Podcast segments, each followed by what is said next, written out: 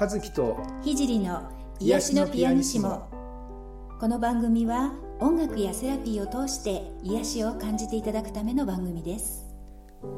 えー、皆さんこんにちは。ピアニストの渡辺和樹です。こんにちは。現実的スピリチュアルセラピストの菊山聖です。はい、えー、癒しのピアニシモ。第12回目、はい、ということですね。はい。はい、えー、最近いろいろ感想をいただくようになってきてありがたいことですねありがとうございます、はい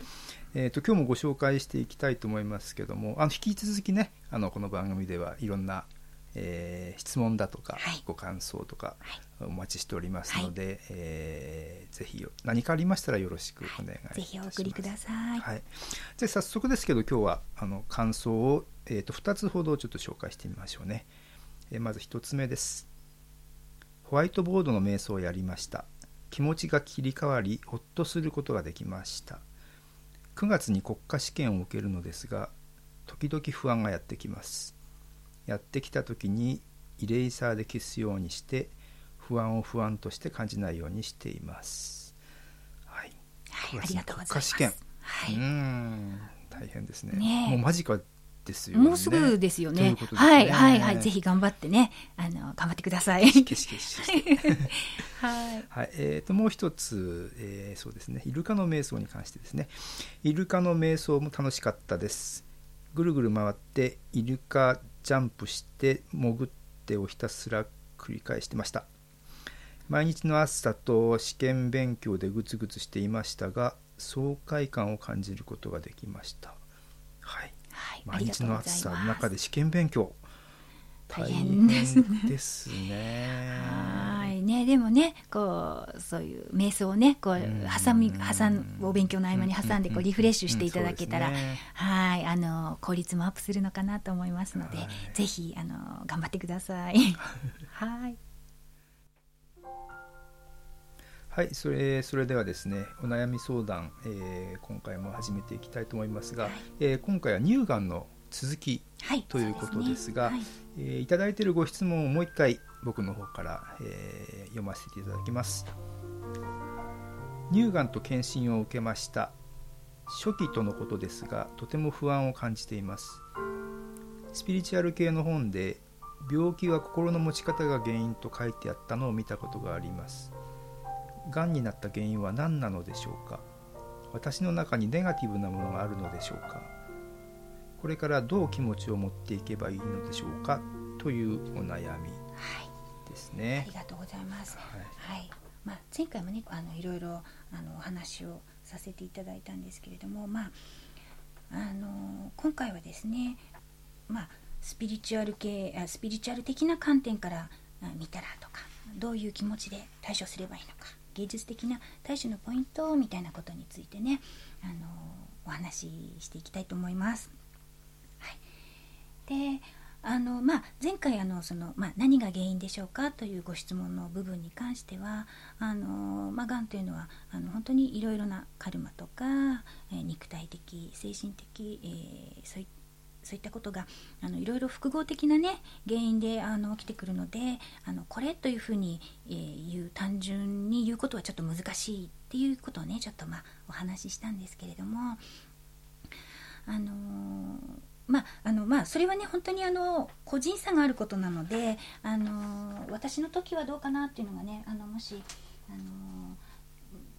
ちょっともっと詳しく知りたいという時はまたねあの個別にあのサロンの方とかでご相談来ていただければと思いますけれどもあのそうじゃない、まあ、あの一般的にということでね今日はちょっとお話をさせていただきます。であの、まあ、現実的なあの対処としてですねあのやっぱりストレスをためない生活っていうのはすごい大事かなと思うんですね。うん、であの、まあ、お医者様私の主治医の先生なんかもですねこう過度のストレスがあると免疫力がこう下がってしまうのであのがん細胞が繁殖しやすくなるよ。だからあのストレスためないでねなんてあの言われてたんですけれどもね。あのまあまあ本当に私あの病気になった時はあのストレスが あの高い日々を送っていたので そうなんですかやっぱり。まさに本当にそうかなと思いますね。うん、でやっぱりあのあとこう感情とかねこう心理的なそのストレスみたいのってこういわゆるハートチャクラって呼ばれるこうハートのところにあるこうエネルギースポットっていうんですかね。それをこう乱すっていうふうに言われてるんですけどこのハートチャクラっていうのはこう全身の体にねこう7箇所あるこうエネルギースポットのちょうど真ん中なんですよね。だからハートチャクラがこう乱れてくると全身もやっぱりこう乱れてくるのであのまあそのいかにこう自分のその感情とか心理的なことを整えるのかっていうのはあの現実的にねやっぱりあの非常に考えなきゃいけないかなと思います。だから例えば心をこういつも乱すようなこう不毛な関係とは縁を切るとかね。あの、うん、あと難しかったです、まあ、まあ、そうなんですよ。だからそこがやっぱカルマっていうことも多いんですよね。こうあの職場でもとっても本当に辛い思いをしていて辞めたいけどもなかなかこう思い切った決断できないっていうような時。ただあのやっぱりそこで何かそこ何が問題かをこう見極めてそれをこうバシッとこう切るっていうね、うん、なんかその決断をするためにこう促されているっていうふうにもね考えられるので、うん、そこをあのどう乗り越えていくかっていうのは、まあ、一つの人生の選択肢でありあの大きなね決断になるのかなと思いますね。うん私の場合はあのちょうどちょうどやっぱりストレスがすごい溜まっていたのでちょうどその検診を受けた後からあのセドナ旅行に行くことにしていたんですね。で病気になるは病気って分かる全然前にここから1週間セドナに行くってこう旅行も予約していたらちょうどその前にあの病気が発覚してで手術の際にあの先生に「先生私あのいついつからセドナ旅行行くんで行きます」言ったら先生が「えー、じゃあすぐ手術しないと間に合わない」とかって言って手術の日取りをすごい早めに取ってもらったりとかねしたんですけれども。まあでもなんかそれであのちょっと一つの区切りに、ね、なったのでまあ何かあのそういった意味があったのかなってすごい自分ではねあの思ってるんですけれども。あの、まあ、たまたまそれであのセドナに行った時にあのアメリカ人のその直感医療のセラピストさんにあったんですね。でそれは不思議でやっぱりあのその自分ががんになるなっているって全然知らない頃にその方がちょっと、まあ、有名ということで予約を入れてたんですけれどもいざ自分がセドナに行ってその人と会っていや自分は実はちょっと乳がんっていうのが分かって先週手術したばっかりなんですみたいなお話をしたらあら私もがん患者なのよとかっていうことで えー、っていうことになってであのすごくねいろんなあの対処法とかあのこうストレスの回避法みたいのをこう具体的に教えてもらうことができてわなんかすごくあの縁縁があるというか何かこう決められてたというか何か用意されてたのかなっていう気がすごくねしたんですけれどもね。でまあその方なんかも言ってたんですけれどもやっぱりあのがんになるケースっていうのはこう自分の役割のためにそれが必要なことがあのある要するに魂の成長に、えーそういう、まあ、試練を超えることが必要だったりあのさっきも言ったようにその何かあの決断をすることが必要だったり、えー、そしてそれをもしくはがんを体験するっていうことをもう最初からね自分の人生のこう予定に組み込んでいることがあるっていうことですよね。でなんか私ももしかしたらまあそうなのかもなーなんてあの思ってるんですけれどもあの実際にやっぱり自分がこう乳がんになった時に、まあ、それはそれはやっぱりショックであの、ね、あの事前に夢で見て分かっていたとはいえやはりあの現実的にはショックな部分もありいろいろなこう感情のねあの浮き沈みを経たんですけれどもでもまあそれによってこううん自分の人生残りどうやって生きていくのかっていうことをすごく突き詰めてあの考えることもできたのであのすごくあの経験としては良かったなとすごく、うん。うん、思えてる、まあ、ラッキーなことですよね。そういうふうに思えるっていうのはね。うん、であのまあねストレスそうですね。ストレスとかあのネガティブなものがあのあるとあ、まあ、ご質問でねあのネガティブだからですか？みたいに言われてたんですけどあのネガティブなものがあると必ずがんになるっていうわけでもやっぱりないんですよね。ううん。例えばあの非常に邪悪で あのネガティブな人がですねピンピン生きてたりすることもやっぱあるじゃないですか、うん、だからやっぱねこの辺りはカルマ的な問題があるし、まあ、個人差もあるっていうことなのかねねねねもうネガティブ大好きみたいな人もいますのでね、うんうん、だからあのそこはね自分がネガティブなせいみたいに責めるんじゃなくてあ自分はまああのちょっと、うんまあ、カルマ的に学びで必要なんだなみたいに捉えることがいいかなと思います。でただ一つ言ってるのはそのネガティブであるっていうことを悪いもののように捉えてそしてこう自分を責めてしまう傾向がある方っていうのはあのがんに限らないんですけどもこう免疫力をやっぱ低下させるのは事実ですね。いつもいつも自分を責めてる、ね、あ私のせいかなとか私が至らないのかなってこういつも思ってるのはやっぱりあの肉体的にも免疫が下がってきてよくない。だからあのだからってそれを否定するというよりもそういう自分のこうネガティブなパターン自分のパターンに気づいてね、えー、それをこう自分を大切にしていくっていう方にこう切り替えていくことは大事かなって思いますね。やっぱこう自己肯定感っていうのはね心身の傾向のためにねやっぱすごく重要だなと思うんですね。うんうん、さっき言ったあのとてもネガティブな人がピンピン来てたりするっていうのはその人はこうネガティブでもそのそういうネガティブな自分が好きだったり あの自己肯定が強いんですよね。そうするとネガティブだとかそううん、そういうふうなそういうふうなことじゃなくてあの自己肯定が強いので元気なんですよねやっぱりね。でそれがやっぱり大事ですね。だから一般的な善悪とかポジティブネガティブっていうよりもまずはネガティブだろうとポジティブだろうと今いる自分をまず肯定していく、まあ、今の自分でとりあえず OK だよ。みたいな。だってしょうがないじゃない。みたいな 感じでもいいのでね、うん、していくことはやっぱちょっと重要かなと思いますね。うん。はい、あとはそうですね。あとカルマ的にですね今世がんになるって決めてきてる場合。これはね避けられないですね。決めちゃってるんだね、うん。うん、あのそれによってこう償おうみたいにね思ってる、うん、とそれはねあのー病気は避けられない。ただまあ今は医療がね発達していろんな治療方法も出てますし早期発見という手でねあの克服することもできますのであの今ほらあの予防手術なんかも出てますよね乳がんなんかあのアメリカのアメリカの女優さんがあの乳がんになる確率が80何パーセントとかって言ってああ聞いたことある、うん、そあそれのことか。手術して取っちゃったみたいなねあの確かに胸がなければ乳がんにはならないので、うんでその遺伝子検査を事前にして事前にその該当部分を切除するっていう手術を受ける人があの特にアメリカなんかはね増えてきてるっていうことなので、まあ、いろんな方法がねあのそれはまあそれをしたいという人もいればそんなの嫌っていう方もいると思うんですけど、まあ、いろんな選択肢が出てきているっていうことですよね。うん、だから、あのー、もし、えー、自分はあがんとかにならないでもしくはがんだったら治って長生きしたいみたいに思ってるんだったらばあのそういったこともあの目を背けるね怖がって目を背けるのではなくてあのきちんとあの情報をね収集したり自分はどうしたいかっていうのを考えるのはいいのかなって思いますね。まあいずれにせよあの病気は悪ではないですねあの病気って悪いことみたいにやっぱり辛いことも多いしね思いがちですけど 大事なのはそこからあ何を学ぶかでそのためにねあの病気になってるみたいにもね言える部分がねあると思うんですよね、うん、私なんかもやっぱり乳がんになったからもういつ死んでもいいようにやりたいことは全部やっておこうみたいに思っていろいろ遊んだりしてるんですけれども。あの前だったらねいやお金もったいないかなとか、うん、うん、どうしようかなってあどうしようどうしようなんてこう迷ってたかもしれないこともいや今やらなかったらもうできないかもしれないと思うとやっぱりあのじゃあこういうふうに調整すればいいかなっていうふうにこ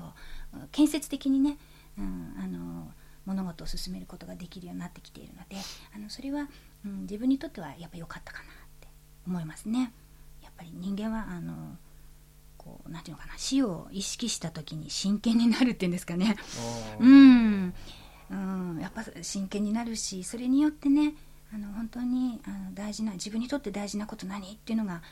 こう仕分けることができるっていうのかな。こう見分けて仕分けていくことができるようになるのかなと思うのでまあ人生をね仕切り直すチャンスっていうふうに、うん、捉えられるといいかなと思います。いろいろものの見方、先のことの考え方みたいなの変わるでしょう、ね。うん、変わります変わります、うん、やっぱり先いつまでもあると思ってるとついだらだらするんですよね。うん。でもあの本当にねでやっぱり病気ぐらい特に乳がん命に関わるような病気にならないとやっぱり、えー、考えないようなあのことって多いし、あのやっぱそこを突き詰めていくっていうのは決して悪いことではないので、うん、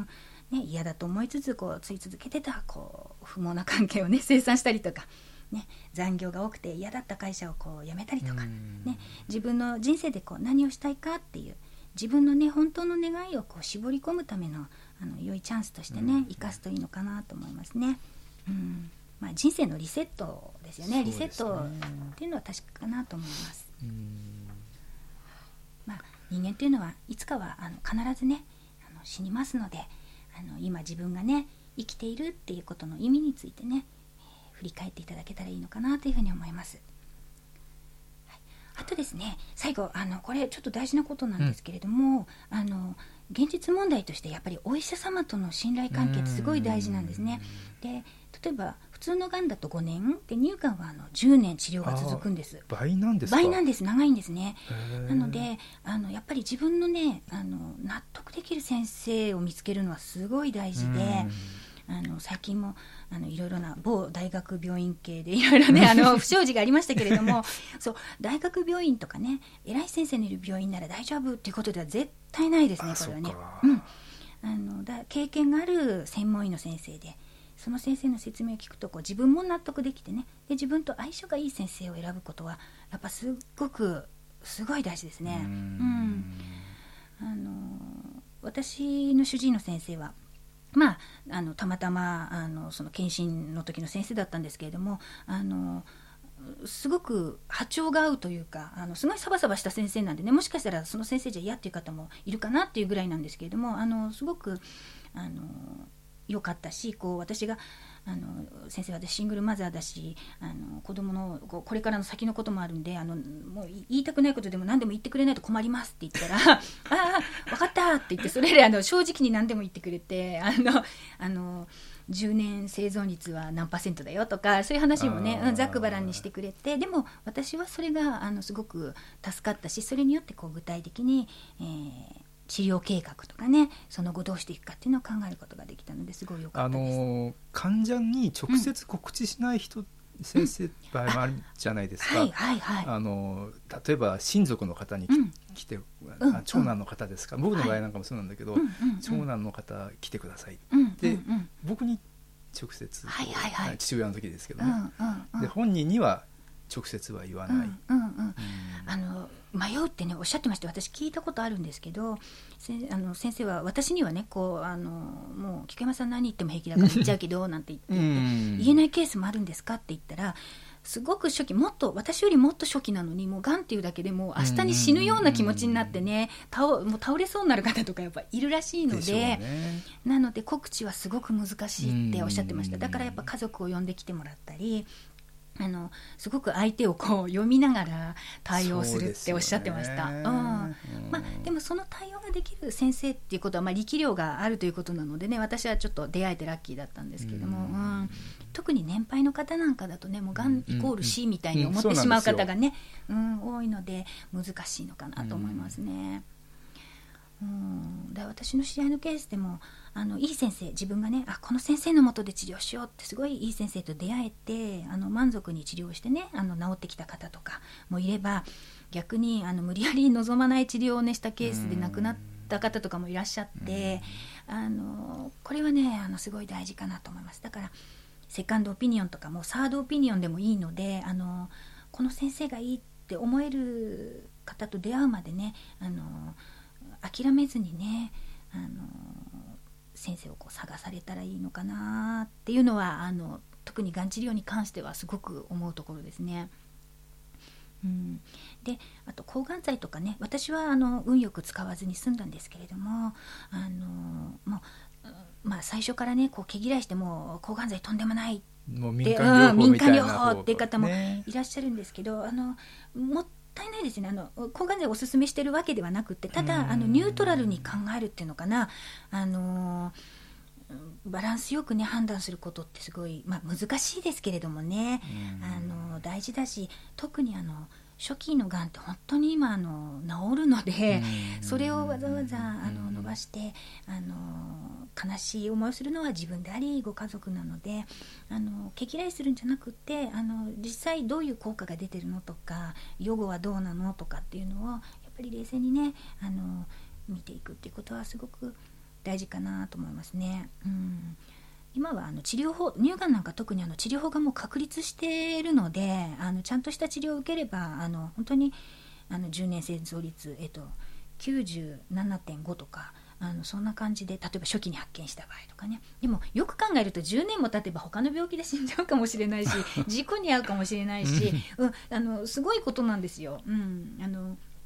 病気じゃない人でも10年後の生存率って100%ではないのでだからう、ね、うん、うん、そうなんですよ。だからあのほとんど感知するっていうことですよね。だからうん。あの毛毛嫌いではなくよくよくこうあの考えて自分が本当にそれでもいいのかっていう観点からあの納得してね治療していくことが大事かなって思うしなんか例えばその毛嫌いしちゃうとかっていうのはちょっと心理的なものをそういったのでやっぱあのある意味カルマ的なねあの、うん、ことになっていきますよね。だからあのいかにそれを超えていくのかっていうのがあのこういった命に関わるお病気と付き合う上ではすごく大事な大事なことなのかな。そしてあの本当に長いお付き合いになるねお医者様とね信頼関係を作ってあの自分で納得するね治療を進めていくことが大事なのかなっていうふうに思ったりします。はい、はい、はい。はい、では、えっと、今日はですねあのあのまあがんに限らずですけれどもあのこう病気になったのに気づかないっていうのはあの結構自分の体にね無頓着だったりあの実はちょっとなんか変な感じだったのにこうそこを見ないようにしていたりっていうこともねすごく多いのであの今日はね自分の体にこう意識を向けていく、ね、そして、えー、向けていった後で、えー、それを浄化していくっていうね瞑想をねしてみたいと思います。ボディスキャン瞑想ですね。あのぜひやってみていただけたらと思います。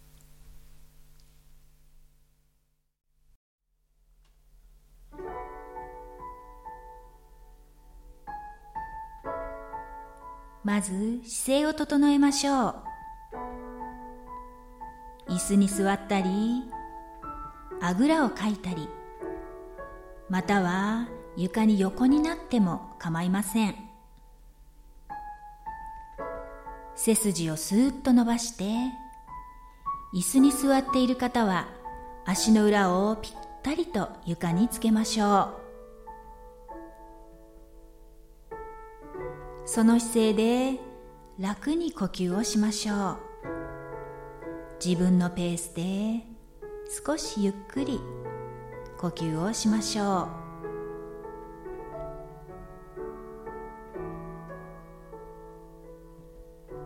息を吐くたびに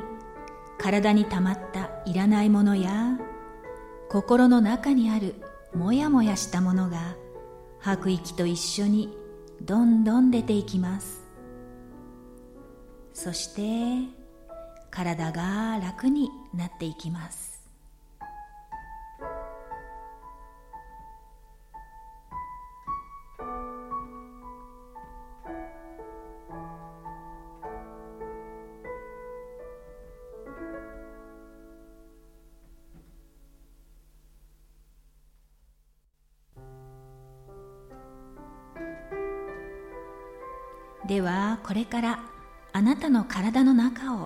キャンしていきましょう。もし何か引っかかりを感じた部分があったならそれは何かのサインです。その場合にはそこをさらに注意深く感じてみましょう。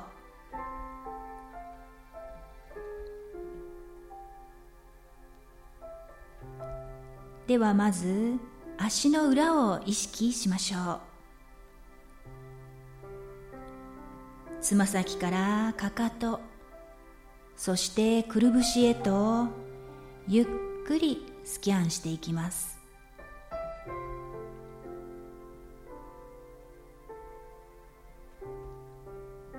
ふくらはぎ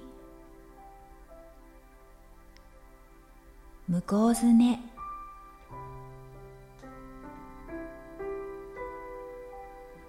膝頭膝の裏側。ゆっくりとスキャンしていきましょ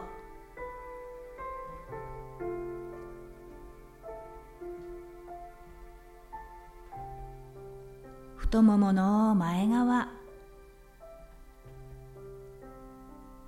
太ももの後ろ側。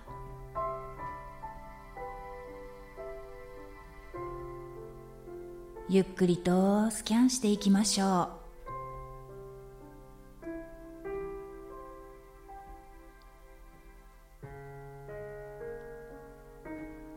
次は臀部から腰そして前に回って下腹部はどうでしょうか。ゆっくりとスキャンしていきましょう。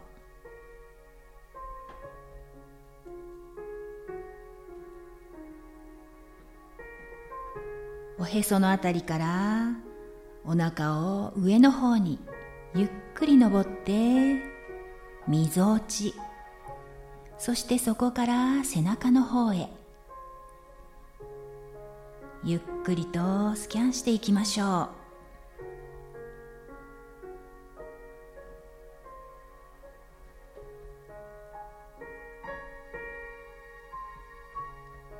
背中を少しずつ上に上り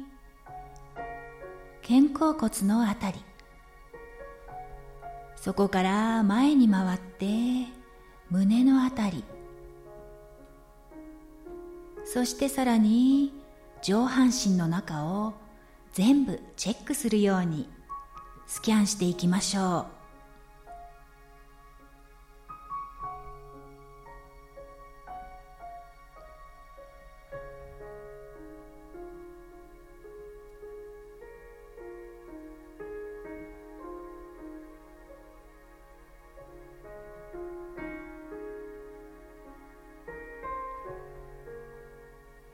周りや上腕肘のあたりまでゆっくりとスキャンしていきましょう。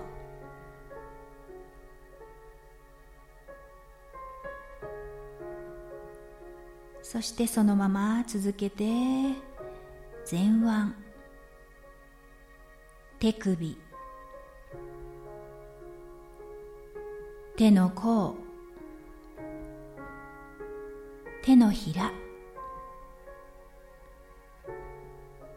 指先まで。ゆっくりとスキャンしていきましょう。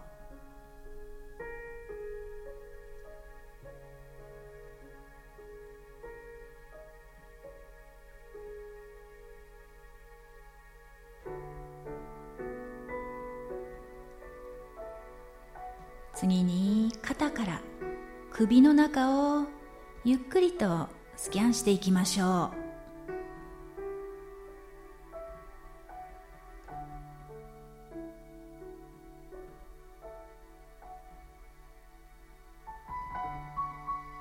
首から登って頭の付け根そして頭の中。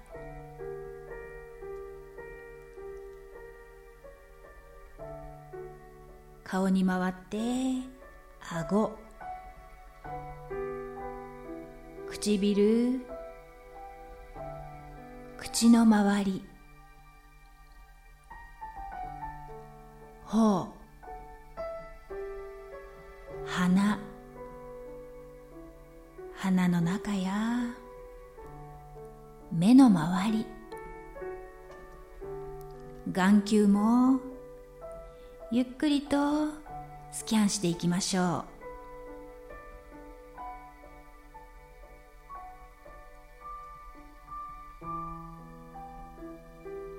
う。眉毛や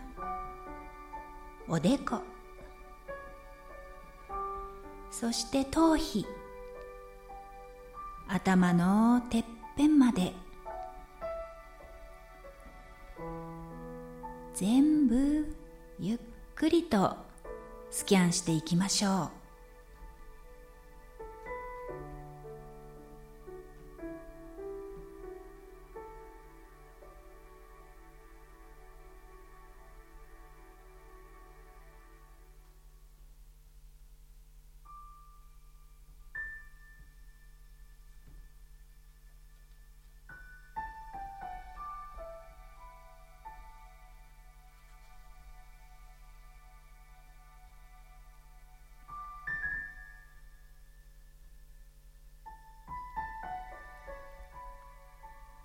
キャンが終わったら頭の上からシャワーを浴びるように天から降ってくる真っ白い浄化の光をイメージしましょう。そしてその浄化の光を浴びましょう。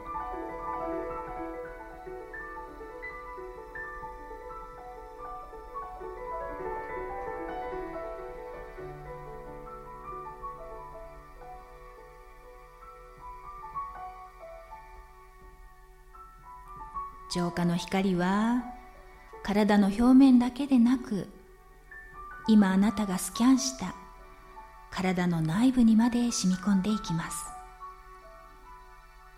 そしてすべての細胞の奥深くから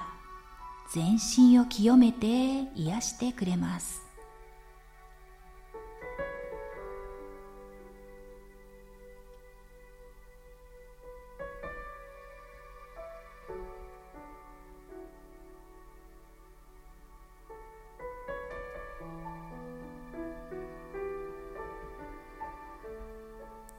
細胞の一つ一つが真っ白い光によって浄化されてよみがえるのを感じましょう。そして全身にエネルギーが満ちてきて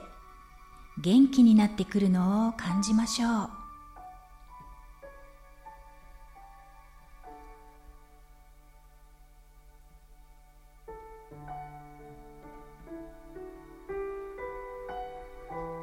今私はすべてを浄化され癒され新しく生まれ変わります。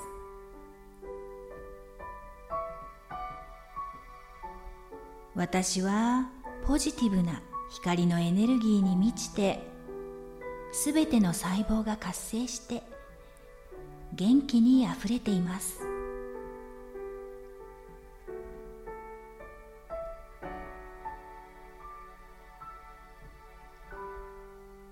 私は完全な健康を手に入れて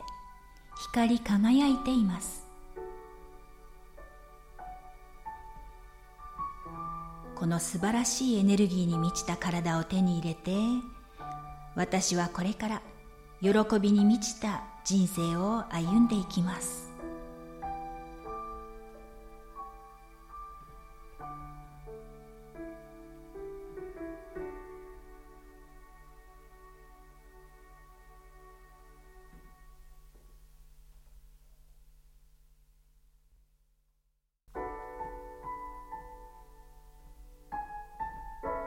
それでは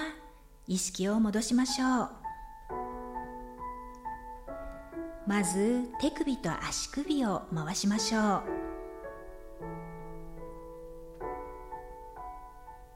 次に両手の指を組んでうーんと伸びをしましょう。さあ目を開けて。これで瞑想は終了です。かりと自分の肉体を感じて現実の世界に戻っていきましょう。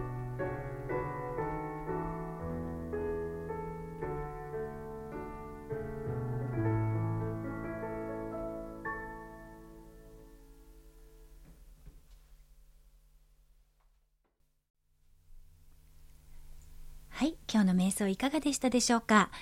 えー、ボディスキャン瞑想ということでね、あの、全身をこう、自分でこうスキャンしてあの感じていくっていう瞑想でしたけれどもあのこれね結構あのお役立ちであの本当に自分の意識が届いていないところにこう自分の気持ちを意識をこう向けていってこうなんか引っかかりを感じるというか、うん、うん、なんとなくあれあれ重いなとかあそういうふうに感じるところってやっぱりあの例えば疲れていたり何か、えー、そこに、えー、注意を向ける必要がねあったりしますのであのぜひねご活用いただけたら嬉しいなっていうふうに思っています、はい、あの音楽的にもですね、はい、あのこの瞑想ってだんだん下の方から体の下の方から一番上までこう、はい、だんだん上がっていくっていう、えー、瞑想だったので、えーと、その部位によってどんどん、音楽的にも少しずつこう上がっていくような工夫をしてますので、その辺も楽しんでいただければなと思います。はい。はい、えー、そういうことで、えー、次回は、はい。えー、9月6日木曜日9月ですね。秋なんですね。ですね、えー、18時配信開始ということになります。はい。はい、それではまた次回もお楽しみに。